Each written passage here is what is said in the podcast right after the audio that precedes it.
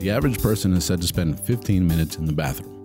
Why not take advantage of that time and learn something new?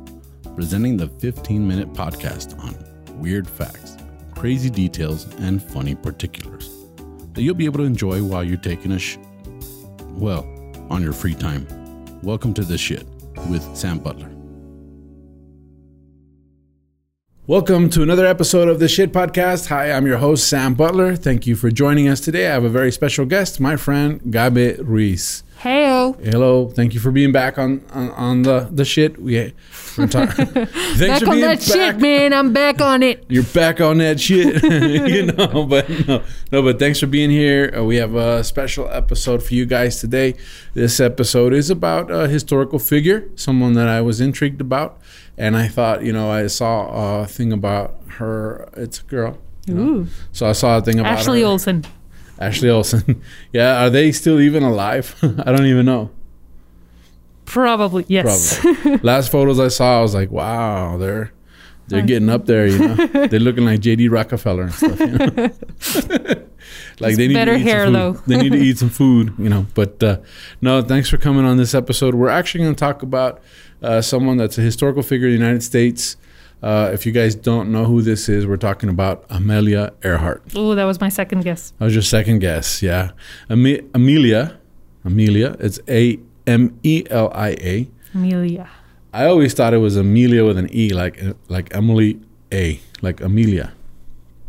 But apparently it's Amelia. Huh. Ame- Amelia. In Spanish would be Amelia. Amelia. So it's Amelia. Oreja corazón. Yeah. And her last name is her last name is Earhart. Booyah. Oreja corazón. Amelia Earhart. But it's pronounced Earhart. with an A, Earhart. All right. The, ugh. right? So her first name is pronounced Amelia with an E, but it's spelled with an A, and her last name is Earhart, pronounced with an A. I'm sure that was the start of all her So problems. was like where all, it all went wrong. Nowhere to go but yeah, down. yeah. So everybody knows a lot about Amelia Earhart. Um, a lot of things you guys didn't know about Amelia Earhart. The first time she saw an airplane didn't really do it for her. I could see that. You know, Like, um, in the last a collection of the diary entries published after her death, Earhart said that she felt unmoved, a thing of rusty wire and wood, at the Iowa State Fair in 1908. She actually discovered her love for aviation when she worked as a nurse's aide in Toronto. At Well- that time, she and her friends hung out at the hangars and flying fields mostly to meet pilots. ah, got it. So she her love of flying came from meeting pilots. You know. It was a good job. Yeah. So she learned how to fly from another woman. That's another thing. Oh, I didn't know that. Yep. Neta Snook made history as the first woman to run her own aviation business and commercial airfield. She gave Earhart flying lessons in Long Beach, California in 1921. 21. Yep. I thought The- it was much later. Cool. Yeah. No, she she and we're going to get into it, but she started to fly in 1921. Okay. Yeah, they charged her a dollar in Liberty bonds for every minute that they spent in the air together. That's a lot. That's super expensive for 1921. Yeah, a dollar a minute. So today, um, Earhart holds more fame than her teacher, but Snook deserves accolades in her own right. And I guess we can discover who, what's up with Snooks in another episode. But um, flying across the ocean was not Earhart's only record. She became the first to do a lot of things. She was the first in many domains. Um, the aviator eventually became the first woman to fly across the Atlantic as a passenger in 1928. She also became the first to fly solo in 1932, then nonstop from one American coast to another in 1932. Uh, she also set records among both genders when she became the first to fly solo from Honolulu to Oakland, Los Angeles to Mexico City, and Mexico City to Newark. Okay, that's She like did all that a in dollar a minute. That must have. Well, no, this was after she had she she got her own plane. Uh, th- this Okay, was a- this was after she got out of school. That makes more sense. Yeah, yeah. I was But- really worried about her finances for a second. Like, Yeah. shit, Amelia. Well, she did that in 1935. Uh, she started in 1928 uh, doing the fo- the solo flights. In 1932 was when she flew across the Atlantic solo. okay. that was a big deal because Charles Lindbergh had flown across the Atlantic solo in 1927. So Mm-hmm. Charles Lindbergh became a hero, a national hero, It was a big deal. a big deal in 1927. He was the first guy to fly across the Atlantic. Were there more people between him and when she eventually did it? Yes, but solo, no. Okay, so it was him, Yeah, and then like three then, years later, uh, Amelia It was like five years later. with a uterus on board. Yeah, yeah. She was the one that was like, "I'm a girl, I can do it too," you know, kind of Cool. thing. But it, it only took her five years, which is remarkable. Yeah. You know, P- other people were flying across the Atlantic, but they were not flying solo. Yeah. And uh, even even Charles, because I, I looked up Charles Lindbergh while I was reading into this. Charles Lindbergh um, wasn't the first to cross the Atlantic. Um, they they had done that eight years prior Okay. to him actually doing it, but but he was the guy that did it by himself. Okay. And that's That what made makes him a superstar. In the spirit of St. Louis, I got to see that plane. it's awesome. Um, she also got recognized um, uh, with the Distinguished Flying Cross, which is a, a big recognition. Uh, John Glenn, one of the astronauts, has it. George Herbert Walker Bush, which is George Bush Sr. Oh yeah. Herbert. That's pilot. H W George H. That's the H. Damn. Yeah. So she volunteered as a nurse's aide. She worked as a telephone operator, a tutor. She served as a social worker. She received an invitation, and that's when she when she was working as a social And after worker. all that, she said, "Fuck this, I'm out, you guys. I'm flying, done. guys, You I'm people flying." make me sick. Peace." yeah, she got out of there quick. Yeah. Yeah, Hey, that's the, the lesson here. Like, don't flirt with pilots. Become a pilot. yeah. Boom. So her mom helped her buy her first plane. Her first plane was like four thousand dollars.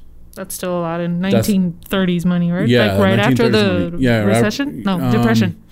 During During that yeah. was 29, right? Yeah, Damn, during I'm the rusty. So, her apparently her mom was very supportive. Her mom was like, "I'm going to give you a bunch of money uh, for my inheritance." She had an inheritance, so obviously they weren't poor people. Of course. But the mom helped her buy her her first plane. Some of the articles that I read said she had spent like four thousand dollars on this plane, and she was able to. You can just buy a plane. That blows my mind. And she bought an old plane. It was a biplane. This is a biplane. Okay. Um, the planes were more modern than that in the 30s. These are like 1910s, 1950s. She, she got a, a fixer upper. She got a fixer upper, and her instructor was like, "You shouldn't fly that plane. It's not." You don't know me. You don't know my life, bitch. And she punched him. I'm now picturing her as a belligerent drunk, and you will not. Well, she was a tough woman, though. She stood out in a man's world. She Yeah. was she was she was part of a woman's the the woman's rights movement. She she also had a lot to do with. She had a club called the 99ers. What's And this was a club that still exists today, and this club was designed for women that wanted to become pilots. cool.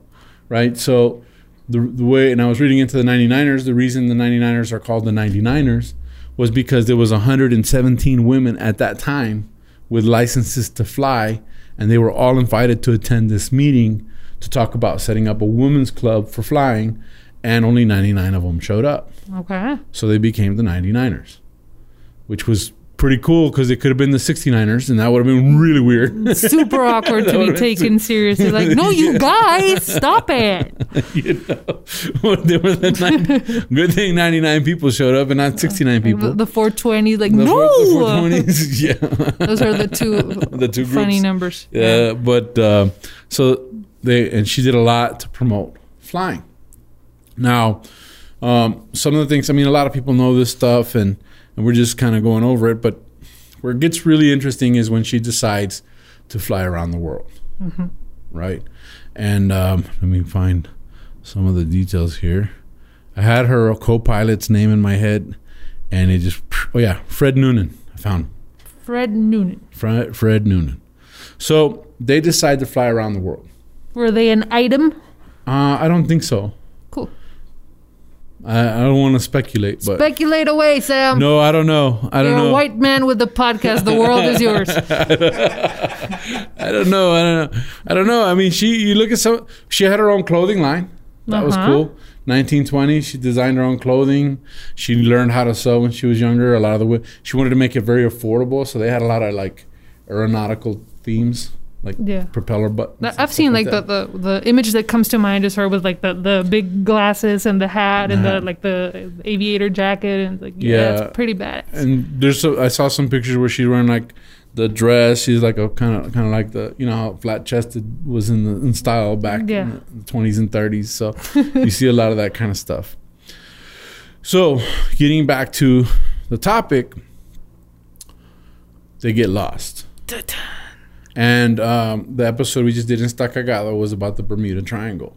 Did they get lost in the Bermuda? they did Triangle? not. I was gonna ask I- where did they get lost? I know, but I but everybody thinks they did. okay, so it's like- one of those things. yeah, that, it's one of those things that because because even it even came up as a related. It's weird because I decided to do this these two deals separately, just as random separate things. And as I'm researching, it says other uh, related themes. Uh, Amelia Earhart, and I was like, what Oh. what does that have to do with anything if she didn't disappear in the Bermuda Triangle? Well, guess it has to do with disappearing and, and being an aviator and so on and so forth. But they ventured to travel around the world. Um, and then they got lost. And then um, there's several theories of what happened to them when they got lost. Um, first of all, when they got lost, uh, they spent four million dollars trying to find them, okay. which was a lot of money for the 30s. The government was like, "This is a national hero. We've got to find her." Oh, she was already like in the public yeah. eye. and- Yeah, because she had flown from. Could you imagine? Like I've I've flown from here to Mexico City. It's a two-hour flight, but from here to New York City is a three-hour flight, Mm-hmm. going 750 miles an hour on a jet plane, Yeah. or 500 to you know. I think I think the average commercial airliner flies like 500 to 700 miles. So One of these. one, yeah, one of these planes. I mean, it was a, they were more advanced than this uh, because by now she had a lot of funding and attention and so on and so forth. But um, Did they have any any idea, like in general, where she where they were last seen, or were they just like I don't know, I don't know? Yes. Um, they were flying in the Pacific Ocean, Hmm? right? Right along um, the Phoenix Islands, the Marshall Islands. The Marshall Islands were controlled by Japan, Uh huh. right? And um, let me see if I can, because I'm the Marshall. Let me see. One of the theories. Okay, one of the theories is that they landed in the Marshall Islands and were captured by the Japanese. I. Okay, but Yeah. like they would know immediately. Like we have your American heroes. They thought they were money. yeah, they thought they were whatever we spies, and- you know. And one researcher thinks they were tortured and died in custody, while some clues did make it plausible. No conclusive evidence ever emerged. okay. Right now, this is where things got interesting. Um, they found some bones Oh, recently. recently. Yes, I remember the half reading a Reddit headline and saying, "Oh, cool," and then moving on with my life. Yeah. Now, um, I should have written it down. Nika Maroro Island, Uh huh. which is like Gardner Island, it's part of that Phoenix Island chain, Okay. is where they found these bones. And at first, they said it couldn't be her because they were the bones of a European man. Mm-hmm. And then the bones, the bones were found in 1940. So, So- they must have been so through time- some shit. time had yeah time had passed and the bones looked washed and and um, um, there's something called a sect a sext with sext box Sext box. yeah a sex box it's not what you're thinking Uh, but a sext box i don't know why they call it that but a sex box was an instrument that came in a box that they would use to measure distances in the air and they found a sex box i know that sounds weird right It's like a, the predecessor Because- to the modern day black yeah, box. because yeah. Well, no, this was an instrument for measuring, like a, Oh, s- okay. like a surveyor's tool. Okay. So if you were on a plane and you're looking out and you're going like, how far is that point of land that I'm looking at there, and how you do I your trusty old sex, and sec, you. sext? Because it, it's spelled like sect, like Okay. sext, like you're sexting there's- someone, Uh huh. but then box.